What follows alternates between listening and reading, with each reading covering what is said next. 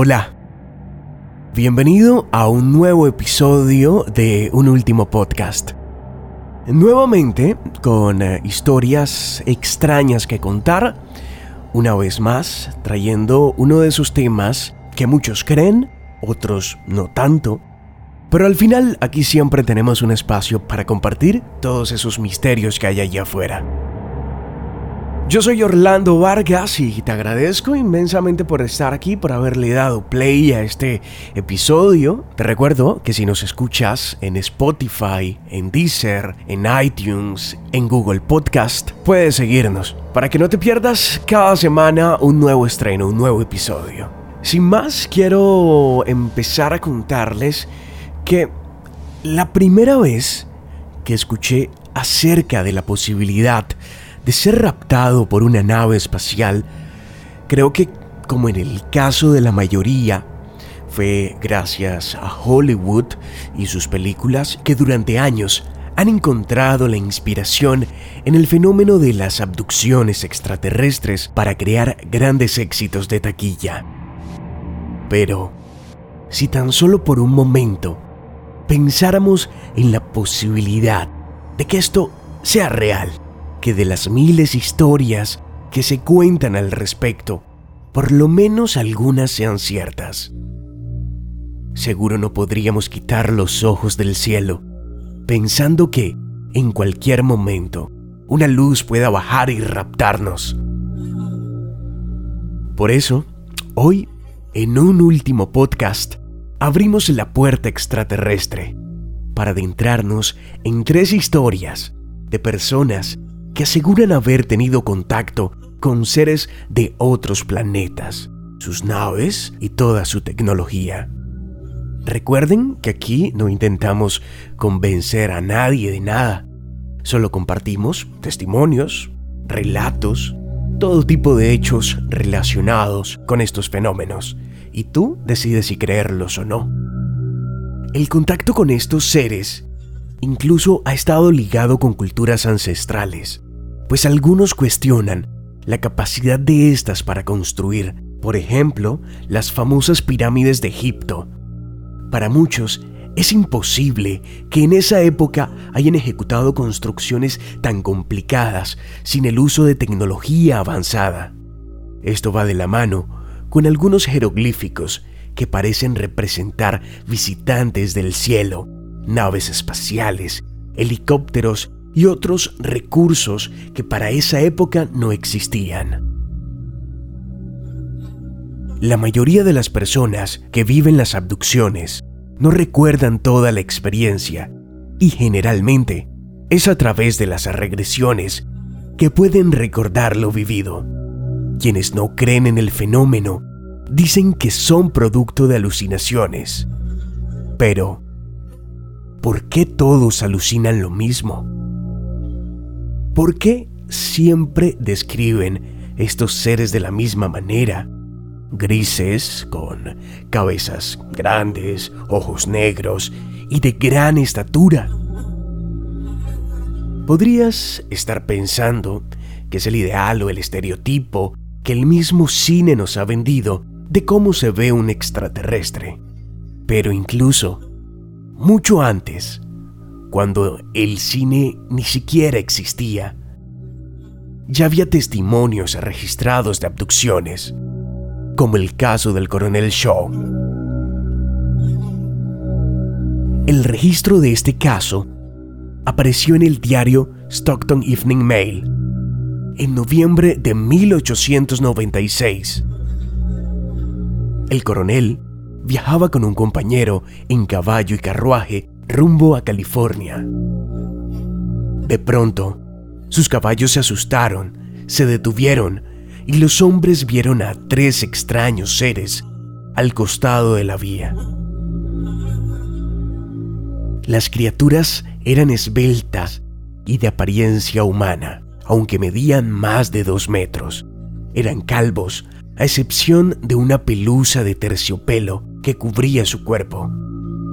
No hablaban, sino que hacían un ruido unos a otros como si cantaran. Llevaban lámparas que brillaban muy fuerte y parecían estar hechas de algún tipo de mineral resplandeciente.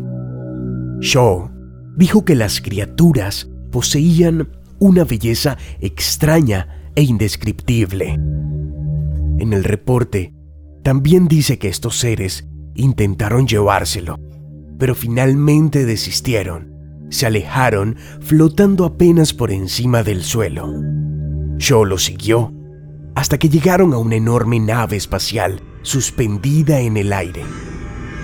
Las criaturas volaron hasta allá y desaparecieron tras una puerta. La nave partió y pronto se perdió de vista. Lo interesante de esta historia es que se trata de un militar, una persona formada en esa época y que al contar algo así ponía en riesgo su prestigio, su carrera, su credibilidad. Tanto él como su acompañante coincidían en los detalles de lo ocurrido. Y aunque en ese entonces no se hablaba del fenómeno ovni, el relato es igual al de las abducciones más recientes. El siguiente caso, tal vez eh, lo hayas escuchado, es uno de los más famosos en todo el mundo. En septiembre de 1961, Barney y Betty Hill regresaban en auto de unas vacaciones en las cataratas del Niágara. Notaron una luz en el cielo que se aproximaba al punto de parecer una forma inmensa que planeaba sobre su auto. Barney salió y según cuenta, vio por sus binoculares a once figuras humanoides en uniformes y capas negras brillantes que lo miraban. La pareja, asustada, rápidamente volvió al carro y se alejó del lugar. Sin embargo, ambos afirman haber experimentado una sensación extraña cuando por fin llegaron a su casa, al amanecer, el viaje de cuatro horas les había tomado siete horas. La ropa de los Hill estaba rasgada de una forma bastante extraña, y Betty halló un misterioso polvo rosado en su vestido. Ella comenzó a tener sueños intensos sobre la experiencia, en los cuales tomaban muestras de ella y le clavaban una aguja en el ombligo más tarde, ella fue capaz de dibujar un mapa estelar que, según dice, los extraterrestres la habían mostrado. Barney y Betty Hill eran respetados en su comunidad. Barney estaba involucrado en el movimiento por los derechos civiles y Betty era trabajadora social. Nadie tenía razones para sospechar que estuvieran mintiendo. Y es que muchas de las personas que creen haber sido abducidas, en ocasiones solo recuerdan que estaban en un lugar y de repente se hallan en otro. Al mirar el reloj, notan que han perdido algunas horas del día sin saber qué hicieron o dónde estuvieron durante ese tiempo. Incluso se cree que muchas personas han experimentado este fenómeno y hasta ahora no lo saben.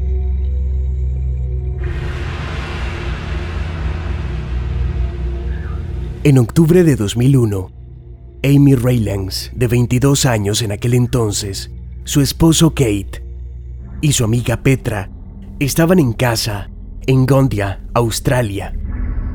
Petra despertó a las 11 y 15 de la noche y fue a la sala de estar, donde quedó horrorizada al ver que Amy era llevada por la ventana sobre un rayo de luz hacia una enorme nave que había afuera. Petra despertó a Kate, pero para cuando él entró a la sala, Amy ya no estaba.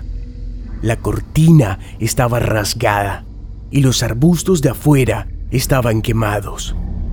La pareja llamó a la policía a la cual le resultó difícil tomar la denuncia en serio.